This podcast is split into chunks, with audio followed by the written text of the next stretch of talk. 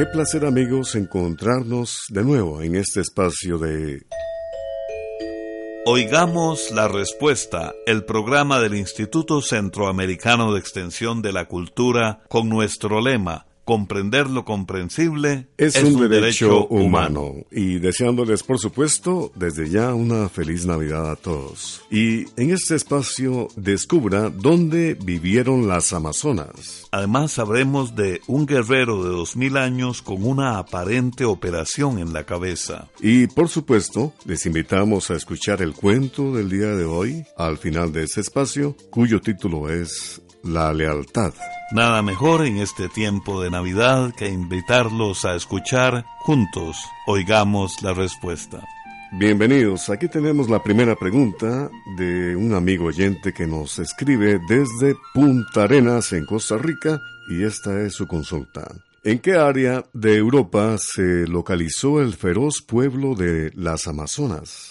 Escuchemos la respuesta. Según la mitología de los antiguos griegos, que vivieron unos 800 años antes del nacimiento de Cristo, las Amazonas eran un pueblo de mujeres guerreras. Los distintos escritores antiguos que mencionan a las Amazonas dan diferentes lugares donde supuestamente vivieron estas guerreras. Hay quienes dicen que vivían en Asia, cerca del Mar Muerto. Otros dicen que estas mujeres habitaron las llanuras del Cáucaso, que quedan en una zona entre Europa y Asia. Mientras que algunos autores dicen que vivieron en las llanuras a orillas del río Danubio en Europa. La palabra amazona viene del griego y significa sin pecho. Esto se debía a la leyenda que tenían estas mujeres guerreras que quemaban o cortaban un seno a las jóvenes para que no les creciera y así facilitarles el uso del arco y la flecha. Las amazonas tenían como jefa a una reina. Para reproducirse se unían con extranjeros, pero solo conservaban a las niñas. Los niños los entregaban a sus padres. A pesar de que se dice que la historia de las Amazonas es solo una leyenda, hay algunos científicos que dicen haber encontrado algunas pruebas que dan ciertas pistas de que sí pudo haber existido esa famosa tribu de mujeres guerreras. Y ahora amigos, en nuestra sección musical nos llega la armonía y la instrumentación del pueblo celta en la melodía Joy to the World, Alegría para el Mundo, canción celta navideña.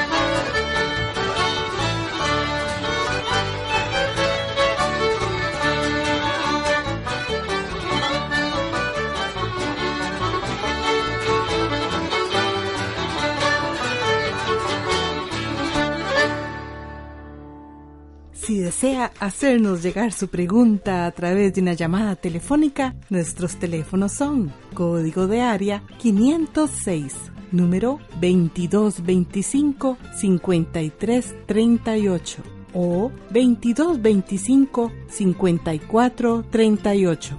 También puede contactarnos a través de un mensaje de WhatsApp al teléfono código de área 506, número 8485-5453. Regresamos de la música, amigos, y continuamos con ustedes, nuestros estimados oyentes. Tengo un arbolito de marañón en un balde o cubo y noto que tiene muchas hormigas. Quiero saber si esto le afectará y si es así, ¿cómo las elimino? Es la pregunta del señor Jorge Lacayo. Nos envía un WhatsApp desde Bluefields, Nicaragua, y vamos a escuchar la respuesta. Vamos a decirle que, a excepción de las hormigas conocidas como arrieras o sonpopas, las hormigas no le causan de manera directa ningún daño a los árboles. Lo que pasa con las hormigas es que muchas veces se suben a los árboles para alimentarse de la melaza que botan otros insectos conocidos como áfidos o pulgones. Los pulgones sí le causan daño a las plantas ya que se alimentan de la savia y las debilitan. Si usted desea evitar que las hormigas suban a su arbolito de marañón, lo que puede hacer es colocar en el tronco un anillo de papel aluminio o una cinta plástica de unos 2,5 centímetros, o sea, 2 centímetros y medio, untada con grasa, y como le mostramos en la foto que le estamos enviando. Y si nota que en su arbolito hay pulgones o cochinillas, bastará con rociarlo con agua de jabón azul del que viene en barra. Se recomienda aplicar este remedio temprano en la mañana o bien al caer la tarde para que los rayos del sol no debiliten su acción como insecticida. 55 años de tradición. Estamos transmitiéndoles el espacio Oigamos la Respuesta. ¿Qué es el vidrio? ¿Cómo se trabaja? Es la pregunta del señor Omar Sándigo que nos ha escrito desde Nicaragua. Escuchemos la respuesta. El vidrio es un material fuerte, transparente y duro, pero se quiebra fácilmente. Se cree que el vidrio se fabricó desde hace más de cuatro mil o cinco mil años en un lugar llamado Mesopotamia. Hay una leyenda muy antigua que nos cuenta que el vidrio se descubrió por una casualidad. Dice esta historia que hace miles de años unos marineros llevaban en su barco un cargamento de un material que se llama carbonato de sosa. Un día que estaban en la playa, decidieron encender fuego para hacer comida. Buscaron unas piedras para hacer las fogatas, pero no encontraron. Entonces fueron al barco y trajeron unas piedras de carbonato de sosa. Sentaron la olla sobre esas piedras y atizaron el fuego al rojo vivo. Cuando se apagó el fuego, los marineros notaron que las piedras de carbonato de sosa se habían derretido, habían fundido la arena y se habían mezclado con ella. La sorpresa fue que al enfriarse se convirtieron en pedacitos de vidrio. Inmediatamente los marineros volvieron al barco a traer más carbonato de sosa para repetir el experimento y otra vez, con el fuego intenso, se volvieron a formar las piedrecitas de vidrio. No se sabe si la historia es verdadera o no, pero explica la manera más sencilla de fabricar vidrio. Con el tiempo se fueron inventando otras mezclas. Hoy en día la mezcla más sencilla se compone de arena blanca, cal, carbonato de sodio y algunas otras sustancias. Todo eso se mezcla en medio de un calor enorme de unos 1400 grados centígrados, que es un calor 14 veces más fuerte que el que tiene el agua hirviendo. A esa temperatura, la mezcla se convierte en un líquido hirviente y melcochoso. Después pasan ese líquido a moldes y unas máquinas especiales se encargan de darle diferentes formas al vidrio. Hasta hace pocos años la única manera de darle forma al vidrio era soplando ese líquido hirviente y melcochoso. Por ejemplo, para hacer botellas, los sopladores primero metían una especie de tubo dentro del horno. Así sacaban una pelota de esa melcocha hirviente. Luego iban soplando por el otro extremo del tubo hasta formar una bomba parecida a las bombas de jabón que hacen los niños. Poco a poco los sopladores le iban dando vueltas al tubo hasta que lograban que el líquido hirviente cogiera forma de botella. Cuando el vidrio se enfriaba, lo separaban del tubo cortándolo con una punta de diamante. Esos sopladores eran tan hábiles que podían hacer una botella tras otra y todas les quedaban iguales. Pero hoy día hay máquinas especiales para darle forma a las botellas. Una de esas máquinas puede soplar más de 60.000 botellas en un solo día. Vamos a la música. Recordemos, es Navidad, tiempo de compartir con armonía y gratitud. ¿Qué les parece si escuchamos un villancico nicaragüense, Cabellito Rubio? Que lo disfruten.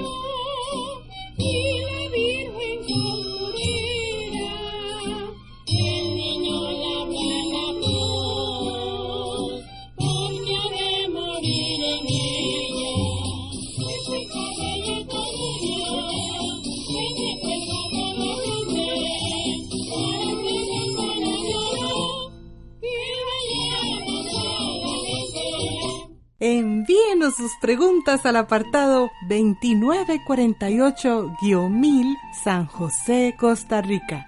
También nos puede contactar al correo electrónico isq.org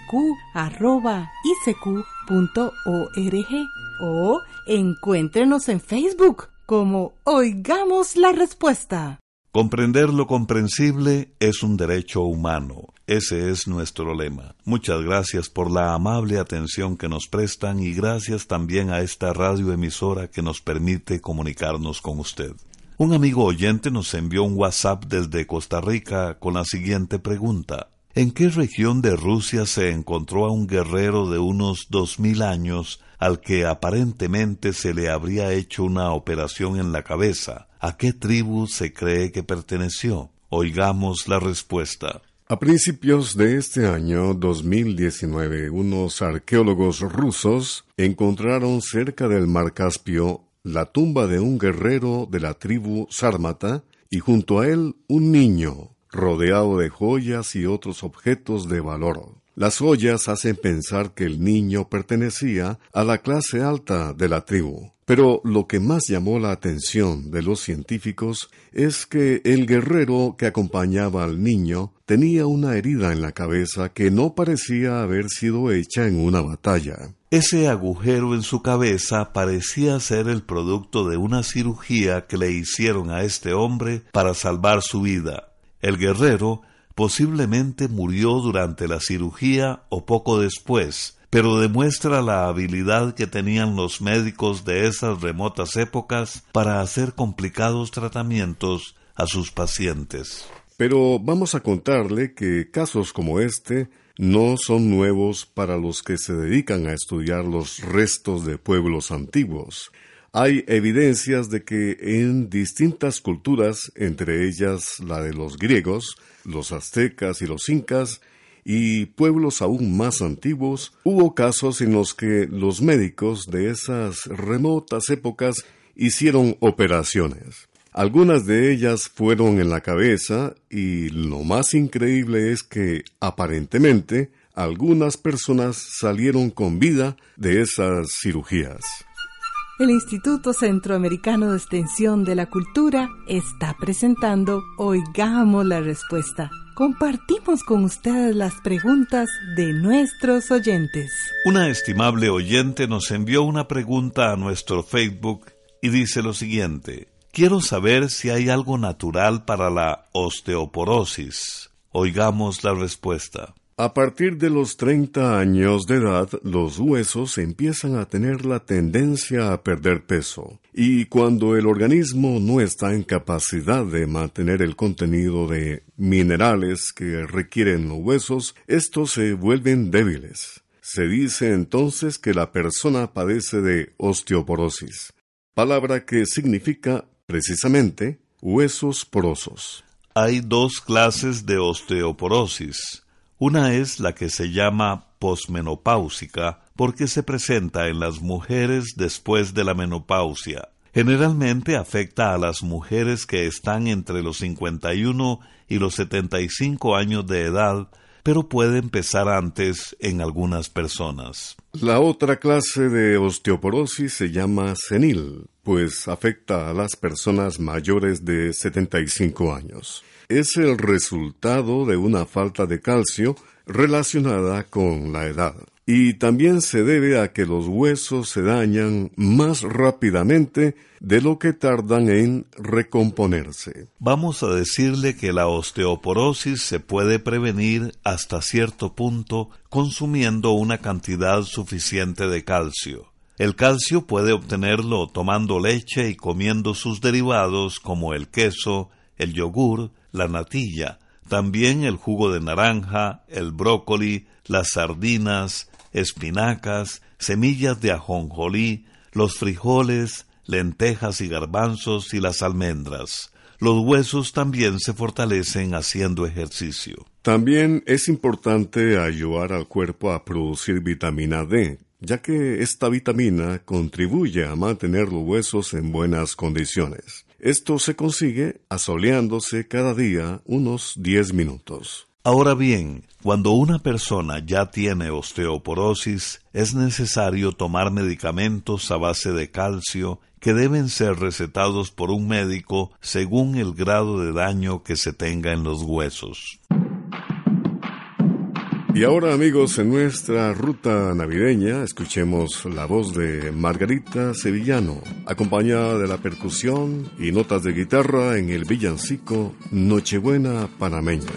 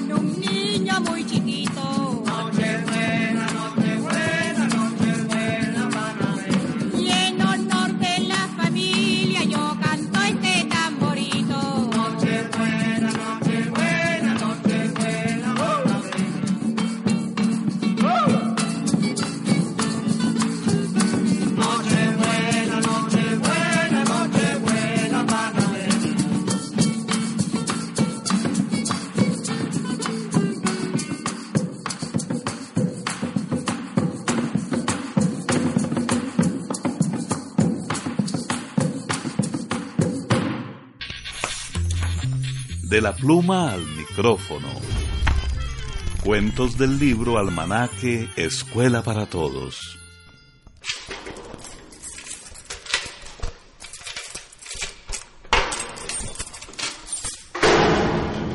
En aquel viejo reino, a Faustino lo condenaron a morir en la horca.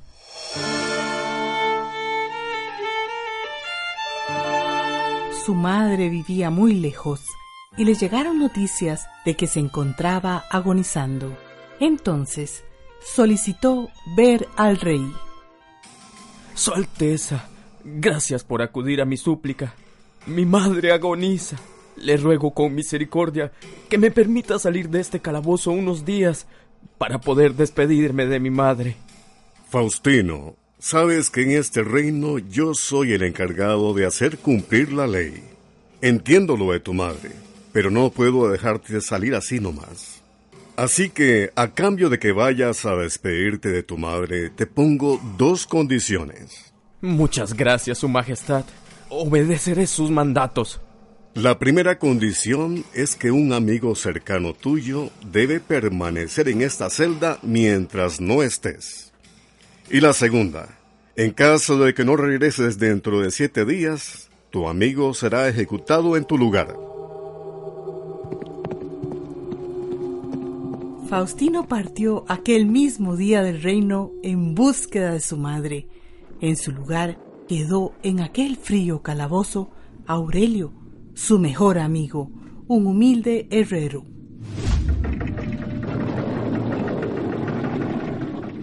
Pasaron las noches y los días. Al sexto día se anunció la ejecución de Aurelio, el amigo de Faustino, para la mañana del día siguiente.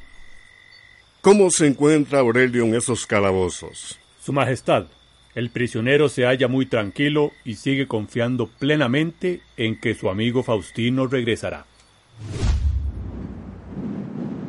Ya era de madrugada cuando el rey le consultó al jefe de la prisión. ¿Y ahora cómo sigue Aurelio? Su Majestad, Aurelio cenó tranquilamente, incluso hasta cantó después de cenar. Impresionante. Pobre Aurelio. Sigue confiando en su amigo, pero sinceramente no creo que Faustino vaya a regresar. Le tocará morir al pobre herrero y que Faustino cargue con la culpa durante toda su vida.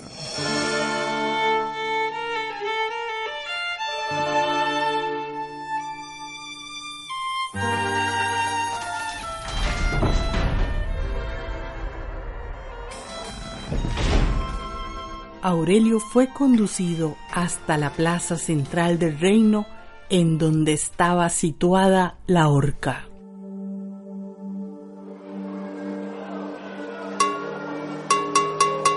Habitantes del reino, hoy nos congregamos en esta plaza para ser testigos de la ejecución de Aurelio el herrero. Aurelio morirá por culpa de Faustino, quien abandonó el reino y por cobardía decidió no regresar.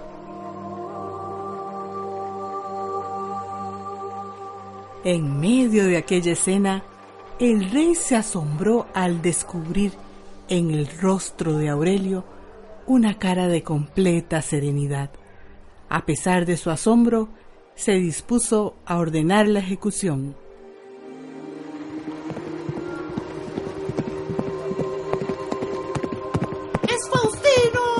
¡Regresó! ¡Faustino ha regresado! ¡Arriba, Faustino! Faustino había cumplido su palabra. Regresó justo a tiempo para evitar que su gran amigo Aurelio fuera ejecutado en su lugar. El rey estaba emocionado al presenciar tanta lealtad. Querido reino, a pesar de que Faustino ha llevado al límite el peligro que recaía sobre su amigo, me conmueve la firmeza de mantener su palabra y que haya regresado siete días después, justo como lo pactamos. Ante tal hecho, la ley procederá de la siguiente manera. Aurelio, quedas en libertad. Y Faustino, se te perdona la sentencia de muerte. La lealtad fue publicado en el libro Almanaque Escuela para Todos del año 2014. El nuevo libro Almanaque Escuela para Todos 2020 ya está a la venta.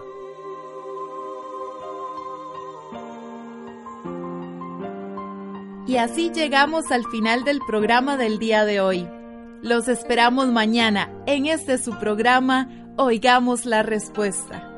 Mándenos sus preguntas al apartado 2948-1000 San José, Costa Rica. También puede enviarnos sus preguntas al correo electrónico icq.org o encuéntrenos en Facebook como Oigamos la Respuesta. O llámenos por teléfono, código de área 506, número 2225-5338 o 2225-5438. Recuerde que comprender lo comprensible es un derecho humano.